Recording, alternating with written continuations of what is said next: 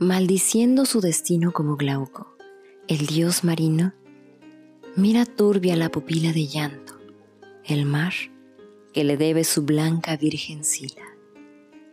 Él sabe que un dios más fuerte con la sustancia inmortal está jugando a la muerte, cual niño bárbaro. Él piensa que ha de caer como rama que sobre las aguas flota antes de perderse gota de mar en la mar inmensa. En sueños oyó el acento de una palabra divina.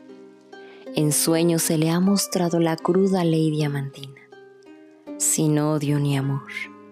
Y el frío soplo del olvido sabe sobre un arenal de hastío.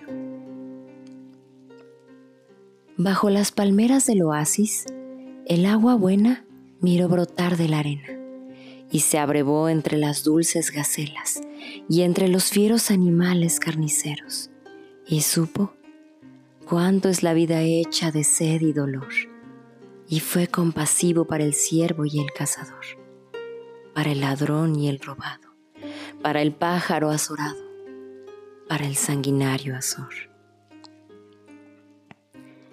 Con el sabio amargo dijo, Vanidad de vanidades, todo es negra vanidad. Y oyó otra voz que clamaba, alma de sus soledades.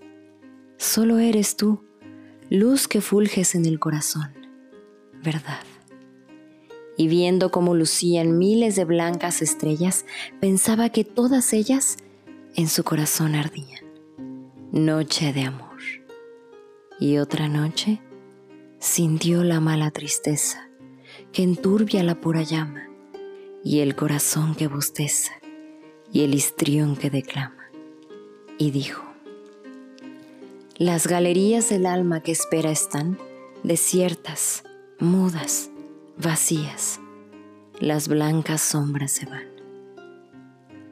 Y el demonio de los sueños abrió el jardín encantado de ayer. Cuán bello era, qué hermosamente el pasado fingía la primavera, cuando del árbol de otoño estaba el fruto colgado. Mísero fruto podrido, que en el hueco así varado guarda el gusano escondido.